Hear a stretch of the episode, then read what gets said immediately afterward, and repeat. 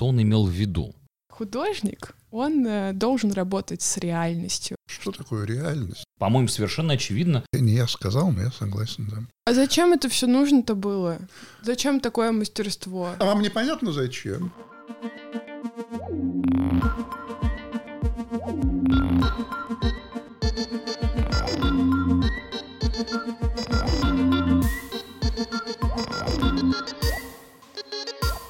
Всем привет, это подкаст «Понять и обнять современное искусство» от Уральской индустриальной биеннале, в котором мы говорим об искусстве на простом языке с разными людьми. Я Саша Цариков, журналист, радиоведущий, культуролог. А я Даша Веселкина, я тоже журналистка, и Ой. еще я была экскурсоводом-медиатором на пятой биеннале. В этом выпуске мы хотим поговорить о роли художника прошлом, настоящем и, может быть, даже немножко в будущем, Мгм. о том, э, что же делали художники раньше, почему раньше существовали шедевры и гении, а сейчас мы часто можем посмотреть на работы в галереях и музеях и сказать, так я тоже так могу вообще-то. В общем, в этом мы попробуем разобраться вместе с нашим сегодняшним гостем, с Алексеем Григорьевичем Бойко. Здравствуйте. Здравствуйте. Здравствуйте. Алексей Григорьевич, кандидат искусствоведения, главный специалист по музейно-образовательной деятельности «Русский музей», Мгм. лауреат Государственной премии Российской Федерации в области литературы и искусства, доцент кафедры дизайна СПБГУ, приглашенный лектор школы дизайна НИУШ. Как много я себе узнал. Спасибо большое. Спасибо вам большое, что вы сегодня с нами. Итак, этот подкаст Уральской индустриальной биеннале «Понятие обнять современное искусство» мы его делаем совместно с Фондом президентских грантов и корпорацией Ростех. Ну что, начнем с какого-то супер базового вопроса, и он заключается в том, кто такой вообще художник. Есть ли какие-то у него характеристики, которые не меняются от времени, места его жизни, окружения его? Национальности, века, в котором он существует. Ну и да, можем посмотреть на человека и сказать, о, это же художник. На все века. На все века. Ну вот чем больше мы берем обзор от древности к нашим дням, тем меньше этих общих качеств на самом деле. Так вот для- всех эпох и народов говорить, наверное, просто это человек, который занят искусством, который его или создает, или даже представляет. Если мы хотим охватить в одном ответе все времена, все народы, все практики и так далее. А если думать о каких-то вариантах больших по времени, то, наверное, можно сказать, что вначале художник – это человек, который создает произведение искусства, создает, создает произведение искусства и художественные образы. А в другие времена слово «создает» уже не подходит. А почему, куда оно исчезает, это слово? А художник становится в какой-то степени оператором, он становится человеком, который манипулирует иными художественными образами. А мы же знаем, что э, сегодня в музыке есть такие профессии, как диджеи. Мгм. Является ли диджей одновременно музыкантом-создателем сочинения музыкального? Я думаю, что да. Если мы говорим про мэшап, например, да. про этот жанр, то, конечно, да, является, потому что он создает новое музыкальное произведение, используя как ноты, по сути, Ну- просто другие музыкальные произведения, более э, старые по времени создания. Мэш-ап – это жанр музыкальных произведений, которые состоят из двух, а иногда больше оригинальных музыкальных записей или песен. Авторы мэшапов накладывают партии одного исходного произведения на похожие партии другого. Даже Бетховен не был бы согласен с вами, не говоря о там, художниках, композиторах там, 18 века. Получается, художественное произведение — это что-то новое, сделанное и законченное. Вы сказали, да, что художник — это тот, кто создает произведение искусства. И сразу возник следующий вопрос. А что такое произведение искусства? Еще раз скажу, что вот по отношению к современному художнику иногда это даже звучит как какой-то апокриф, как что-то вообще совершенно несовременное. Когда мы говорим, современный художник создает произведение искусства, мне многие скажут, нет, нет, мы не создаем. Но вот мы несем ответственность за то, что вы видите, а как произведение искусства, за то, в чем вы участвуете. Но мы не создатели. Мы инициаторы, мы организуем процесс, а то, что является произведением искусства, это наше совместное творчество. Здесь в наши дни меняется сама позиция, роль художника по сравнению с какими-то классическими прошлыми вариантами. А вот есть еще такое мнение, что художник, он э, должен работать с реальностью, а тот человек, кто не работает с реальностью и просто делает произведение ради какой-то его эстетической ценности, это не художник, это заблуждение скорее, или это можно сказать, что правда? С чем работает? С реальностью. Что такое реальность? С чем же он работает? Потому что это такое красивое слово «реальность», но имеете ли вы в виду какие-то предметы конкретных людей, процессы вне нас, или то, что находится внутри нас, или какие-то наши мифы, какие-то облачные представления, в которых мы существуем. Вот э, очень такое непростое понятие реальности. Художник, конечно, то, что он делает, то, что он создает, не берет из какого-то вакуума. Он может работать с вакуумом, очень интересно, я думаю, может получаться. Но не из вакуума рождается его образность и ткань его работ. Поэтому, конечно, он работает с реальностью, так или иначе. Вот, может быть, в том вопросе, который вы задали, есть граница, я нащупываю между художником и дизайнером. Угу, да, вот здесь тоже свои грани, постоянно они меняются, эти границы, их ищут что такое реальность для художника даже не в нынешней действительности, а в прошлые века. Блейк, который создавал совершенно фантасмагоричные да. образы, но тем не менее какую-то свою реальность, тем не менее он на своих полотнах воспроизводил. Что это за реальность? Она настоящая, можно в реальности потрогать пальцем. Но теперь можно, есть картина. Уильям Блейк английский поэт, художник и гравер 18-19 веков. Он был почти непризнанным при жизни, а сейчас Блейка считают важной личностью в истории поэзии и изобразительного искусства эпохи романтизма. Да, и есть наша способность ее виртуализировать. Угу. И наша способность теперь эту картину превратить в какой-то подвижный, иммерсивный опыт – вот интересно, если Блейк жил во времена современных иммерсивных практик, он бы работал также, имея в виду традиционные медиа, холст, угу. краски, гравюры, возможность печать, или он бы свое воображение, свой талант применил в современных технологиях.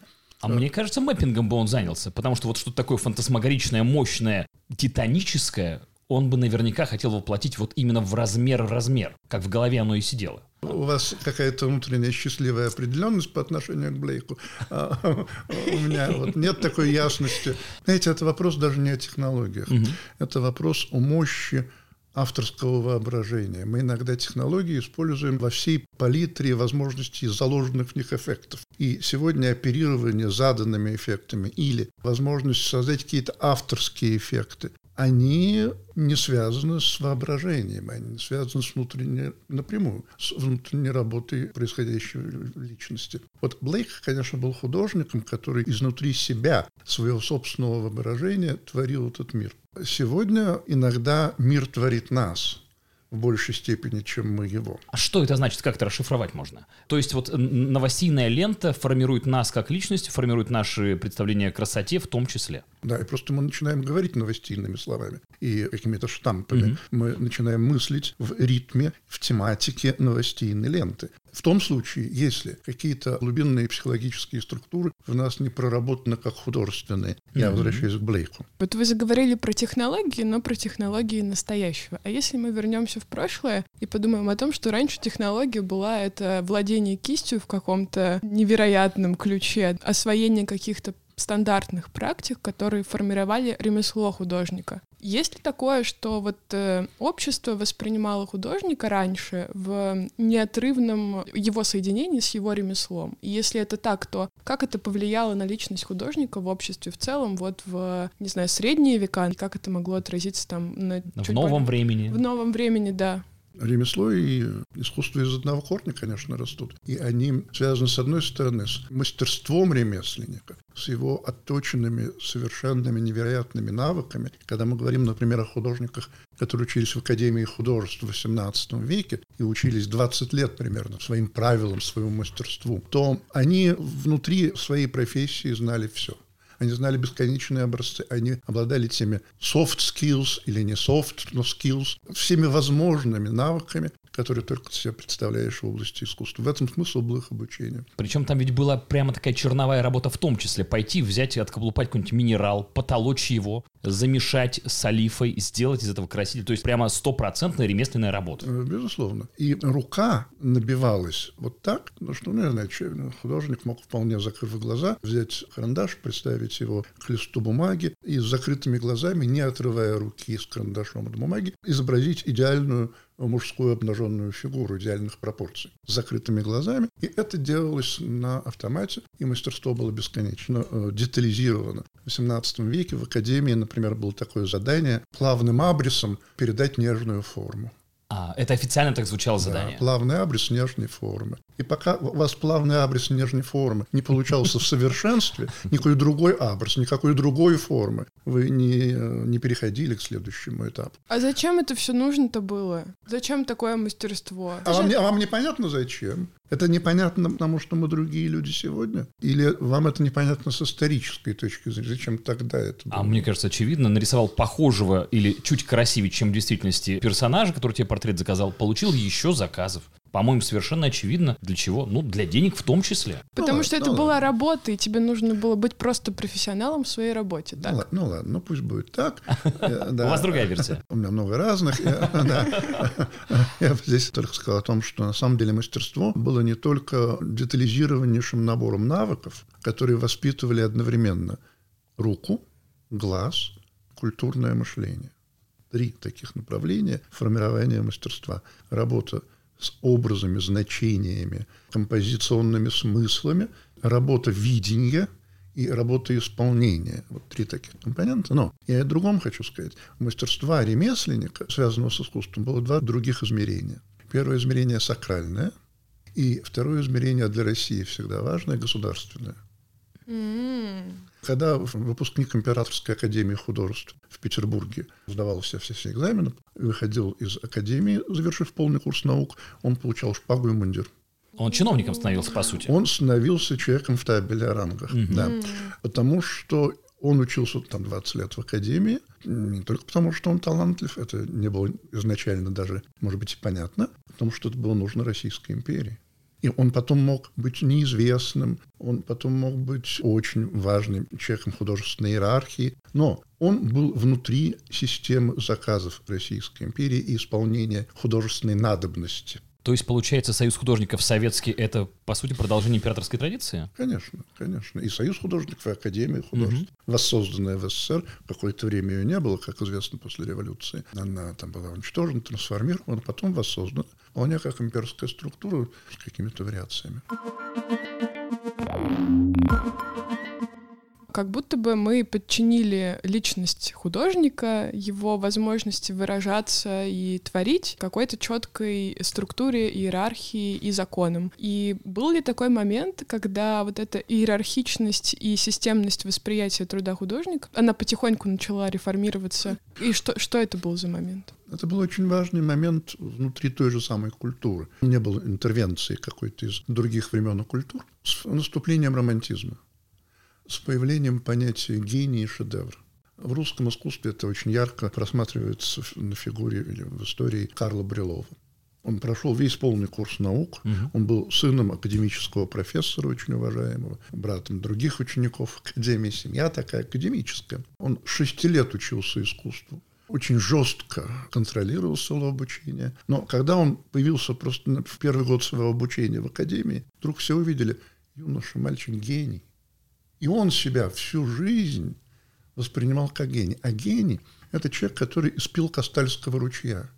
То есть это человек, который испытывает особое вдохновение. И в этом состоянии вдохновения он постигает те высшие истины, которые не даются ни священнику, общающемуся с Богом, ни первому министру императора, который ответственен за судьбы всей империи. И вот когда художник испытывает это вдохновение, он проникает в такие глубины, которые и создают его, и помогают ему, и ведут его к созданию шедевра. Или нет. Или он ждет в своей жизни этого единственного мгновения, а может быть их будет несколько, когда такое ему откроется. Это культура романтизма. Почему именно вот этот период романтизм стал триггером для появления гениев места? Что произошло и почему священники, там, не знаю, работники РПЦ, ну, например, вот этого экстаза не достигали, как достигали художники-гении? Потому что это другое состояние. Состояние вдохновения – Это не состояние молитвы. Мгм. Это и не состояние божественного откровения, снисходящего на человека. Это особенное состояние, присущее только художественной личности. А как общество вдруг тоже поняло, что художник, он еще может быть и гением и может творить шедевры? Вот загадка на самом деле. Это вообще загадка смены системы чувствований человека и смена каких-то больших культурных систем. До конца она, сколько бы ни объясняли, не имеет э, четкого объяснения. Но здесь, в случае с романтизмом, можно сказать, очень большие глобальные перемены произошли, концентрированные на личности. Прежде всего, Наполеона. Вот где возникает вопрос, кто же гений Мгм. статуса ключевых фигур культуры, ну, предположим, Гёте. Кто он? Министр при Веймарском дворе. Хорошо устроившийся гуманитарий в прекрасном и симпатичном ему окружении. Или это человек, который является властителем дум. Или, скажем, фигура Вольтера. Это фигура человека, которого боялись власть имущие и мысль имущие люди одновременно потому что он обладал таким скальпелем мышлением, скальпелем мышлением, который способен был взрезать любую материю интеллектуальную под особым углом зрения. Это вот действительно появление людей, которые, умея жить, ставили на кон очень многое, рисковали очень много с тем, чтобы свою вот эту личностную программу исполнить. Думаю, что пример Наполеона был для Европы ключевым в этом отношении. И постепенно, получается, идея шедевральности, присутствия шедевра вообще в творениях художников, она начала видоизменяться, правильно? И умирать, что ли? Можно ли сказать, что от этого стали отказываться? Ну, с этим не соглашались и от этого не отказывались. Вот здесь такая логика, давайте согласимся, есть шедевр, давайте Мгм. откажемся, нет шедевров или гениев. Она не очень работает, да, это органический процесс перенастройки, пересборки отношений творца, общества, личности и так далее. Но действительно, можно сказать, что она становилась все менее привлекательной. Она все меньше соответствовала расширяющимся возможностям для каждого человека что-то делать творчески и представлять это всем, и быть равноуважаемым с другими. Это история бесконечных творческих ресурсов, которые открываются перед человеком, его желание использовать эти доступные легко ему ресурсы и желание иметь признание за это в том круге, в котором он живет.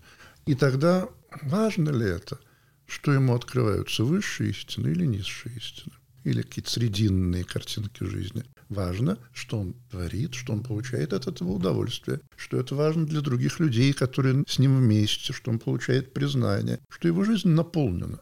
Тогда этот вопрос откровений и высокой значимости, статуса общекультурного, музейного или придворного, он не очень важен. Было ли завязано исчезновение этих титанов на горизонте и шедевров с какими-то событиями в глобальной истории? Вот как с Наполеоном их появление. Да-да-да, потому что ведь есть начало и должен быть какой-то конец. С чем он связан?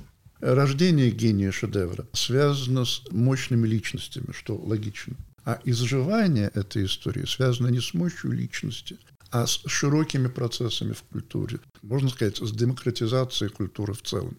Да, с тем, что культурные практики начинают э, взаимопроникать э, в практики консюмеристские. С тем, что человек культуры и человек не культуры, мы теряем грань, на самом деле, разделяющую эти такие вроде бы ясные раньше сферы две. Так что думаю, что это постепенное изживание, и я бы сказал, такая кристаллизация в особых точках гениальности и шедевральности. Это не умершие идеи. Они не скончались, они не архивные. Но они возникают то там, то сям в особых обстоятельствах.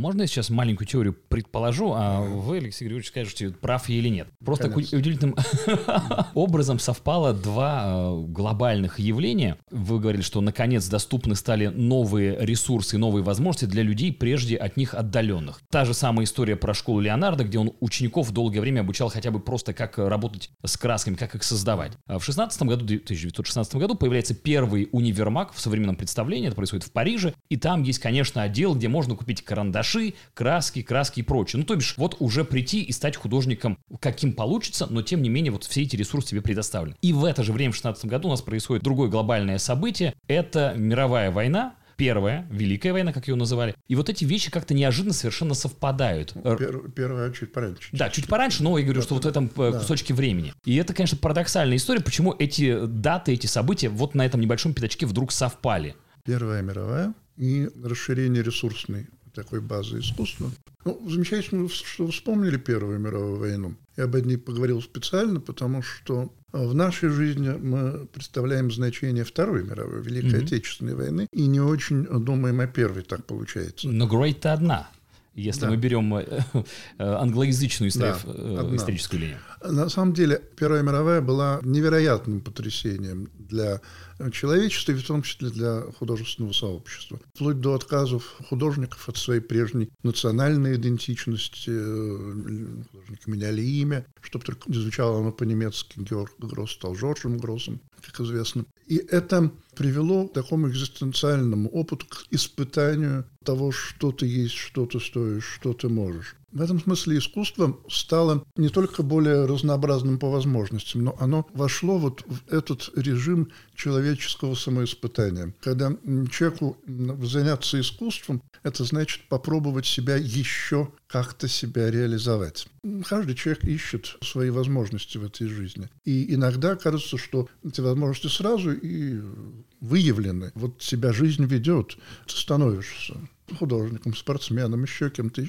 Нет. Вот это постоянное самоиспытание, преодоление каких-то собственных границ, некоторая такая подростковость человека, сколько бы ему лет не было. Да, интересно же, говорят иногда, что современные формы культуры рассчитаны на то, что зритель порой до конца остается немножко ребенком. Вот здесь Первая мировая война очень сбила такое спокойствие человека в отношении к самому себе, Богу и природе. Казалось бы, такая ясная конструкция, есть человек, есть общество, есть природа, есть Бог. Все сконструировано. И вдруг война показала, а есть что-то еще. Есть что-то, что требует постоянного переопределения самого себя и мира. Вы сказали, что были такие любители, да, вот и про краски в магазинах, и про доступность. У людей появилась возможность просто взять что-то в магазине, пойти рисовать или заниматься какой-то другой формой искусства. Появилось... Это не я сказал, но я согласен, да. Саша сказал, Саша Спасибо, спасибо. Получилось так, что начало возникать, что это приватное любительское искусство да. у людей э, в каждом доме. И вот у такого искусства, которое мы с вами можем создавать дома, есть возможность стать признанным? Я однажды ехал в поезде, такой архаический способ передвижения, из города в город на поезде в вагоне. Моим соседом был молодой человек, с которым я разговаривался. Сказали, что он преподает в университете на гуманитарной кафедре. Возвращается из Москвы из далекой, на самом деле, заграничной поездки. Я а где же вы были? Я был в Каннах на кинофестивале. Я победитель Каннского кинофестиваля. Батюшки, я вроде как-то их себе представлял немножко. А тут вот совсем юноша такой. Да. А я говорю, а как же вы там победили? Знаете, видел в интернете информацию, что Каннский кинофестиваль объявляет конкурс в области хоум-видео. Мне стало интересно, я им послал, а он же в Владивостоке. И меня пригласили участвовать вот этим моим короткометражным, да, совсем видео. И я победил, у меня канская ветвь. Потрясающе. Да? Вот, понимаете, я ехал в одном купе с лауреатом Канского кинофестиваля. Номинация Home Video на тот момент была равнозначна всем остальным самым-самым престижным. Но это про демократизацию инструментов. Конечно. Камера раньше была супер дорогой, освещение супер сложно было правильно поставить, актеры должны были нормально двигаться на нормальных декорациях, чтобы их было видно. Вне всякого сомнения. Это про инструменты, но это и вопрос признания. Вот здесь возможность признания на таком высочайшем фестивальном уровне. А вот что интересно, это было несколько лет назад. С тех пор я ничего о нем не слышал, об этом молодом человеке. Но... Он не стал кинематографистом, он не стал фестивальной личностью. Он преподает, видимо, надеюсь, все хорошо у него в ВУЗе. И здесь ведь существует какая-то не только система фестивальных и биеннальных площадок, историй, такой фестивализм какой-то в современной культуре, но существует и какая-то такая сеть признаний, возможности получить и возможность погубить свое признание, возможность конвертировать это признание в свой статус – или нет, или дальше жить с этим признанием, как с памятью о том, что что-то в твоей жизни когда-то случилось, а дальше эта жизнь пошла другим чередом. Гению, на самом деле, вот гению признание очень важно и совершенно не важно. и совершенны. Потому что его признание – это высшая, так сказать, ситуация, в которой он оказывается, независимо от того, аплодируют ему или нет. Хотя гений очень чувствительны к этому внешнему. А сейчас есть гении в современном искусстве? Конечно. Все равно появляется вот сейчас все больше работ, которые как будто бы исполнены, ну, как кажется на первый взгляд, без какого-то супермастерства например, просто Конечно. какие-то сделанные объекты, принесенные вещи в пространство, просто оформленные в экспозицию. Или, например, такой вид искусства, как наивное. Оно кажется супер простым и таким, которое вот я могу сама нарисовать. Слушайте, вы задали такую планку нашему разговору, когда вы стали спрашивать про мастерство вначале, а я вам рассказал про 20 лет обучения, mm что мы немножко отстроились в этом разговоре от сегодняшних реалий. Сегодня иногда вопрос о мастерстве просто обнуляется в искусстве потому что это не мастерство созидания, делания произведения искусства, это какое-то иное мастерство. Если продолжать пользоваться этой категорией, может, просто можно о ней позабыть, потому что если речь идет о каком-нибудь найденном объекте или о ready-made Дюшана, предположим, и множество, множество последующих практик, то это мастерство мысли и продюсирования, это мастерство интервенции, человека, его предмета в некоторое новое пространство. Поэтому здесь представление классическое о мастерстве может быть вообще не играть роли. Но шедевр может появиться вот в этом случае?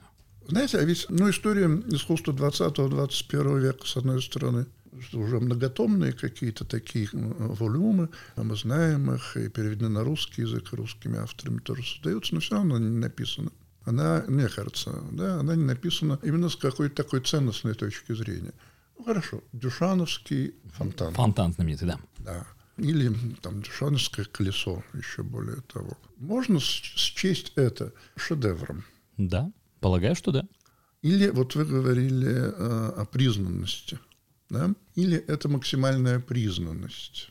Вот мне кажется, что еще недавно мы могли бы сойтись на каких-то очень простых ответах. Шедевры остались во времена Гёте и Брюлова, к Дюшану это не имеет отношения. Так проще думать. Угу. Но мне кажется, что пройдет какое-то время, и мы будем интегрировать эти культурные подходы классические и ультрасовременные, и увидим, что на самом деле там колесо Дюшана или фонтан — это не только и не столько эпатаж, это не столько и не только умная история, это не столько и не только риск. Вообще глубочайшее внутреннее явление для этого человека и средоточие как его внутреннего, так и, я бы сказал, отклика мироздания. Но это шедевр. Тогда получается. Ну вот я, наверное, здесь иду против какого-то распространенного нынче взгляда. Но мне кажется, что такой микс из классических подходов и ныне здравствующих вполне возможен. А если говорить тогда о зрительском восприятии, то также будет у людей, которые приходят смотреть на искусство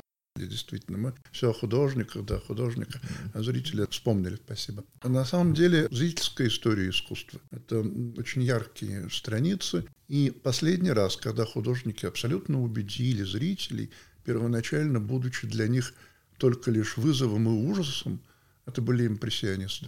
Ну, вот мы знаем что на первые выставку импрессионистов женщины, прекрасные дамы в светлых нарядах и шляпках приходили с зонтиками от солнца. Да? Они зонтиками приходили не потому, что только солнце было на улице, они хотели этим зонтиком проткнуть проткнуть эти ужасные полотна. Они были возмущены до глубины их души, находящейся под прекрасной шляпой. И в этом отношении импрессионисты совершили невероятное. От полного ужаса в отношении к себе со стороны респектабельной публики к бесконечному признанию и любвеобильному отношению людей самых разных формаций, возрастов и так далее. Уже последующим поколениям художников такое завоевание публики удалось лишь частично. Есть интересное очень исследование про глорификацию художников, начиная от Ван Гога. Есть такая книжка, посвященная глорификации Ван Гога. Как происходило прославление Ван Гога и почему он почти не виноват в том, что он стал прославленным художником. В этом отношении все равно существуют некоторые барьеры. И более того, эти барьеры между зрителями и публикой в современном искусстве зачастую осознанно провоцируются художниками. Мы с чего начали разговор? Как хорошо быть успешным художником. Деньги новые получишь, заказы хорошие mm-hmm. будут у тебя, да? А, а ведь заказы могут появиться, если ты еще и вызываешь неудовольствие и ненависть. Mm-hmm. Если ты в центре скандалов, если ты эпатажен, если ты дурной, тоже вполне можно обеспечить себя заказами, а не только законопослушный или художественно послушный человек. И внутри современного искусства есть эта кнопка вызова по отношению к зрителю. Вот это вот пощечина. Пощечина общественному вкусу, да а может быть, просто пощечин без вкуса. Просто подошел зритель, mm-hmm. раз его по щеке, так сходу. Да, да, и вкус тут... Наверняка есть какая-нибудь такая работа. Конечно, конечно. Ну вот актуальная же мы только что с вами узнали, что датский художник да, украл деньги у музея, не вернул ему и, значит, счел сам этот факт произведением искусства. Всякое бывает. Но вот действительно современное искусство во многом рассчитано на, на то, что зритель испытает потребность столкнуться с ним, бороться с ним, отвергать его. И это проработка, прокачка мышления и ценностных ориентаций современного человека, которые стимулируются искусством нашей дни.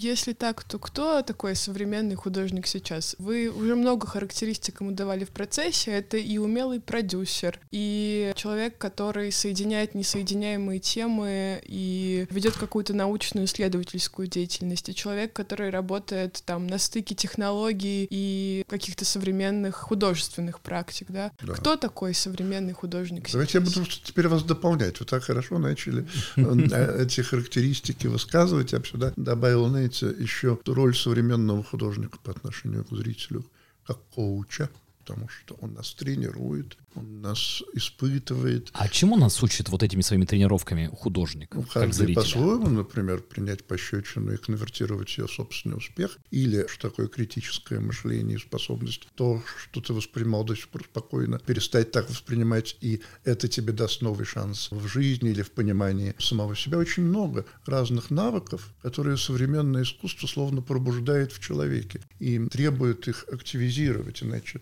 что тебе делать на этой выставке, непонятно. Думаю, что современный художник, в дополнение к тому, что вы сказали, это аниматор. Это аттракционист, это маг, факир. Ну, в цирковом отношении маг и факир. Я не имею в виду какие-то магические, эзотерические практики, а вот маг, факир, иллюзионист, аниматор, вот в этом ряду.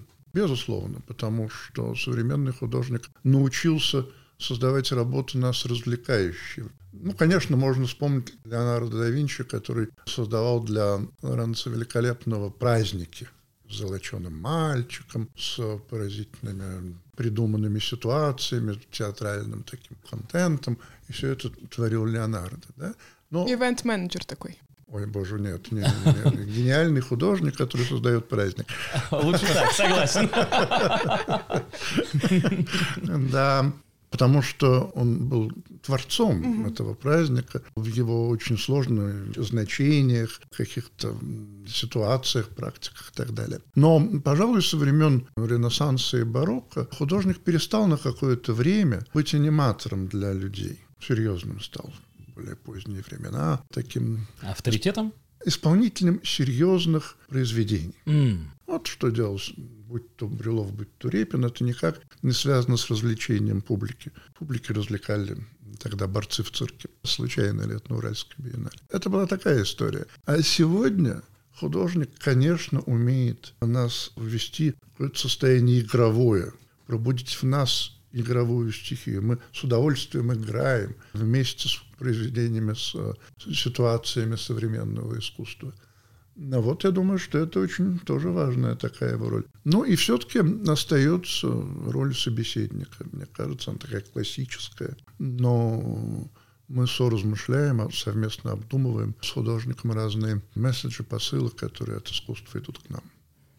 Нужно ли нам сейчас поговорить с художником, чтобы понять, что он имел в виду? Вот нужно ли вот этот коуч вывести на вербальный уровень? Mm. Либо достаточно посмотреть и что-то там себе придумать, понять, возможно, прочувствовать? Ну, во-первых, хочу сказать, что бы вам художник не сказал, mm-hmm. не верьте ему, не верьте. Как правило, художники мало что понимают в том, что они творят.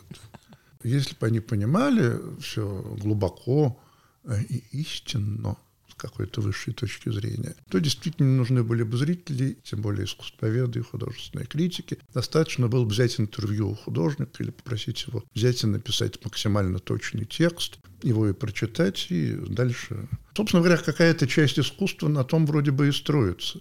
Мы знаем, что в современном искусстве вот такая практика самообъяснения художника и представления им текста угу. является законной и необходимой частью акта творения искусства. Но это не для зрителей. Дорогие, уважаемые, любимые зрители, не верьте этому.